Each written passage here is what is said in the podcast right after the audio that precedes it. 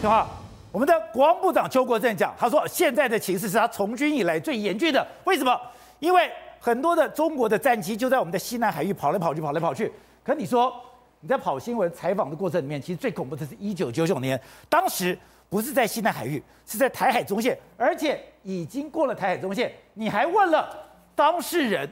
我们等于讲，架着幻象战机用云母飞弹已经锁定对方，但是我要请示，因为。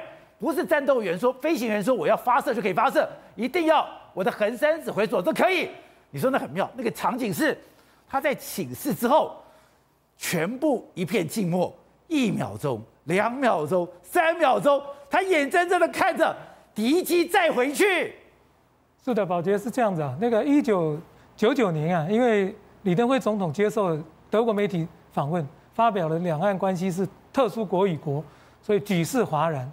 那么，连美国在台协会还有陆委会都很讶异。对，这个过程，蔡英文总统是有深度参与，而且他在现实，他这里他是管委咨询委员。是，那这当时呢，中共军机当然就是上上空满天飞，他们是高度的战备，所以恫吓威胁非常严重。当年九九年，我因为听到这个公馆蟾蜍山里面这个空军作战指挥部，就是战管中心里面一位。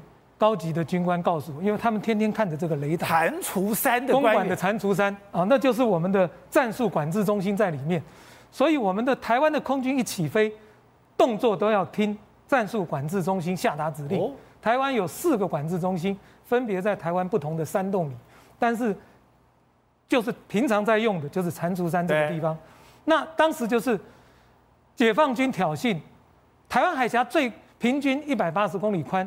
最近的新竹到平潭，一百三十几、一百四十公里，所以按照现在军机速度，十四十五分钟就到台湾。对，当时的飞机飞过了海峡中线，直接考验你向东直奔，我们的幻象追在后面，我们的幻象追在后面，那在几分钟就到台湾的上空了，在六分钟就到台湾上空。那你换句用一个普通话，单兵该如何处置？对 对对，啊，单兵该如何处置？对，那这个时候呢，就这个。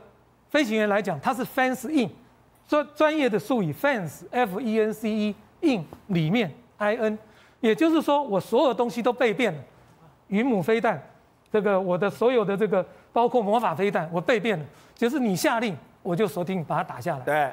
可是它还继续飞，结果掉一根针的声音还继续飞，继续飞，掉一根针都听得见，据形容。没有人敢对它下达指令。那最后这个危机怎么解除？大家都很紧张，屏息以待。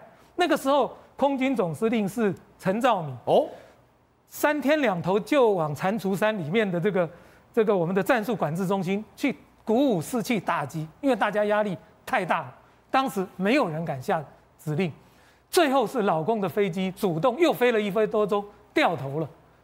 就无形解决，飞过台海中线还飞了一分多钟，对，对，对，对，然后然后他掉头了，所有人都松了一口气。